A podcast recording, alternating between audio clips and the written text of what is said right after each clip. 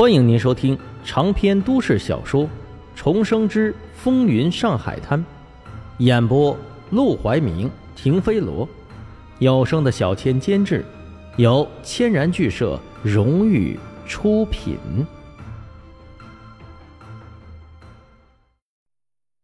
第四章，赌场献祭。山先生，黄老板在楼上，你先在这等我一会儿，我去去便来。对了。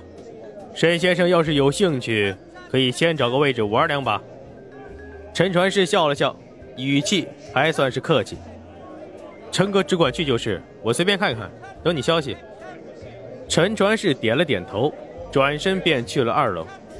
沈梦生则开始打量这个奢华无比又喧闹异常的赌场，推牌九的，摇骰子的，麻三，签子，赌场里。虽然吆喝声不断，但是放眼过去，来这里的居然有不少都是这一带有头有脸的人物。上缀水晶吊灯，下铺红色地毯，一个个赌桌面前围满了人，好一番热闹景象。有些人桌子上的筹码堆成了一摞小山，看得沈梦生是暗自咂舌。不过沈梦生也不傻。他可不打算打这些钱的主意，能把赌场开在法租界，那每日的盈利可以说是日进斗金也不为过。如此高额的红利，上至租界公董局、巡捕房，下至地痞混混，谁不是红的眼睛淌血？哪个不是垂涎三尺啊？但是这家赌场的主人，依旧能稳稳当当做他的生意。手段可想而知。钱先生，黄老板请你上二楼。沈梦生正想得出神，忽然传出陈传世的声音，后者做了个请的动作。沈梦生见状也不客气，便直接跟着上了二楼，推开走廊最内侧包厢的门。此时沙发上正侧靠着一个三十多岁、穿着花衬衫、一只手捏着茶壶的男人。而周围站着四名身穿劲装的彪形大汉。黄老板，人请来了。陈传世朝着沙发上的男人恭敬地说了一句：“看样子，此人就是黄振义。”嗯，见老板这般回应，陈传世便退了出去。黄振义摸了摸桌子，沈梦生见状，连忙上前掏出哈德门香烟，递了上去。黄振义笑着看了沈梦生一眼，从里面取出一支。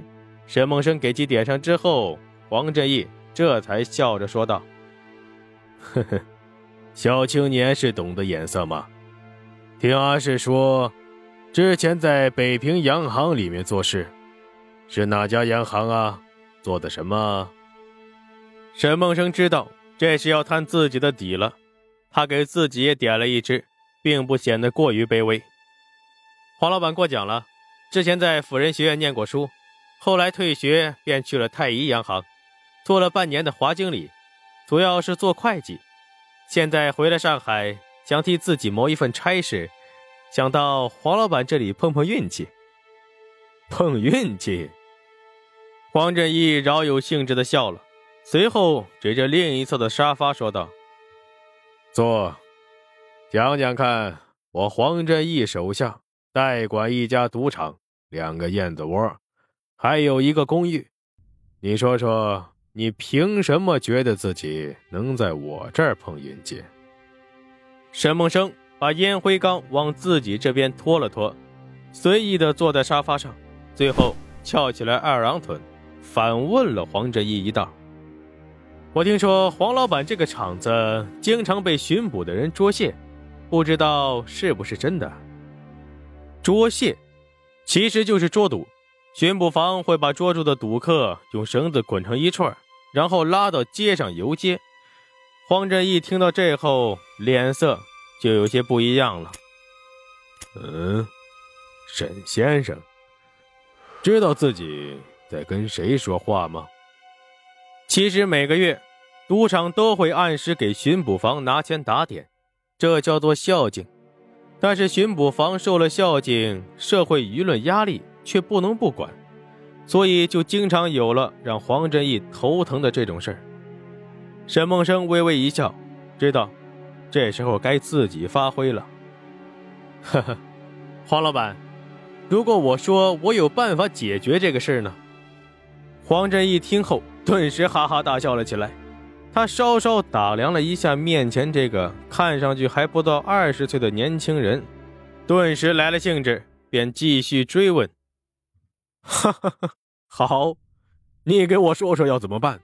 别说我不给你机会，你要是能解决，今后我这秘书的位置就是你的；要是说不好，我黄振义可不是什么善男信女，浪费我的时间。”你应该知道会怎么样吧？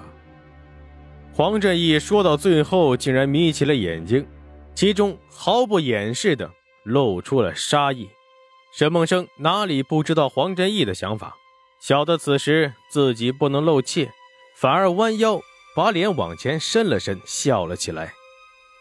哈，黄老板，按理说赌场的执照是租界工部局亲发的。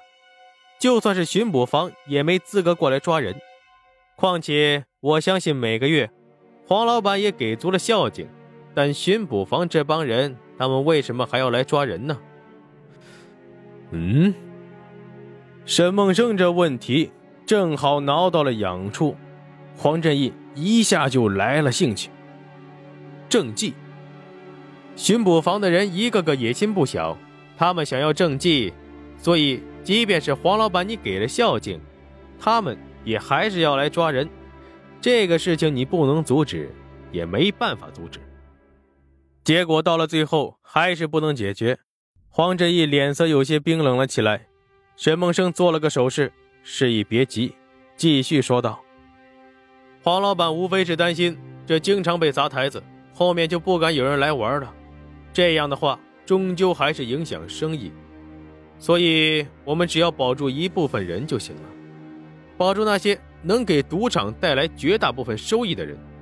捉蟹可以，但是只捉钱和不捉业绩。沈梦生说的这些话，周围那些彪形大汉自然是听得云里雾里，但是黄振义的眼睛却渐渐亮了起来。赌场的作息时间分为前和夜局。真正有钱的大赌客、阔老板，大多只参加夜局，而白天来的，大都是些失业、无所事事的无赖。这些小赌客又能给赌场带来多少收益呢？黄振义作为黄金馆的人，上面能交给他管理这么多生意，自然也不是个蠢人。所以沈梦生说到这里，他顿时恍然：沈老弟好计策呀！如此一来，只要稍稍跟巡捕房放个消息，只抓白天，这样的话，生意既不会受到影响，他那边也能做出政绩，一举两得。黄振义大笑，心中更是震惊不已。沈梦生并不是赌场的人，居然能剖析的如此清楚，实在是不简单呢。黄老板别急，我这办法还只说了一半呢。沈梦生把烟掐灭，淡笑着看了看黄振义。哦，黄振义稍稍一愣，这还只说了一半。我说过了，巡捕房那帮人要的只是证据，他们只需要抓人做样子，并不在意抓的是谁。既然如此，谁又在意游街的人到底是不是真的赌客？那又有什么关系呢？沈梦生说到这儿，便不再说了，静静的看着黄振义笑了起来，因为他知道自己这份工作算是已经拿下来了，而自己的路也要开始走了。